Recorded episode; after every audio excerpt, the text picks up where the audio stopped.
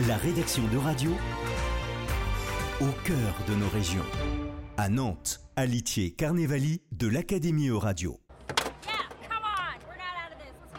If you think that table football is just a game for men drinking beers in bars, well, come to the World Cup to break this stereotype. 1,000 players from all ages, all genders, and 45 countries gathered to play what they consider as a true sport. Malva and Steph from the national German team tell us why. If you stand just 13 hours a day on a table, you know that sport. There's also the mental part that you have to be focused for such a long time. Clémentine from the other side of the Rhine surely agrees. Pour nous, c'est un vrai sport. euh, On s'entraîne. Pour ma part, ce sera trois fois par semaine, environ 7 heures. But the sport, it is also about breaking gender stereotype. Here's the experience of Emily Knox from the UK national team. I have in the past had some men who've assumed that I can't play, but I don't mind that because uh, the table speaks. When I play, that, then they can understand that gender doesn't matter. And just like sports, table football is all about overcoming national and physical barriers. Stefan Malva from Germany. It's awesome that so many players from all over the world are coming together to play. It's the same like 2014, I guess,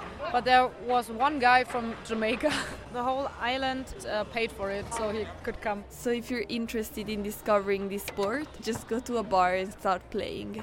You might be better than what you believe. You only need uh, the basics of technique to start to play, so everyone can be part of a tournament.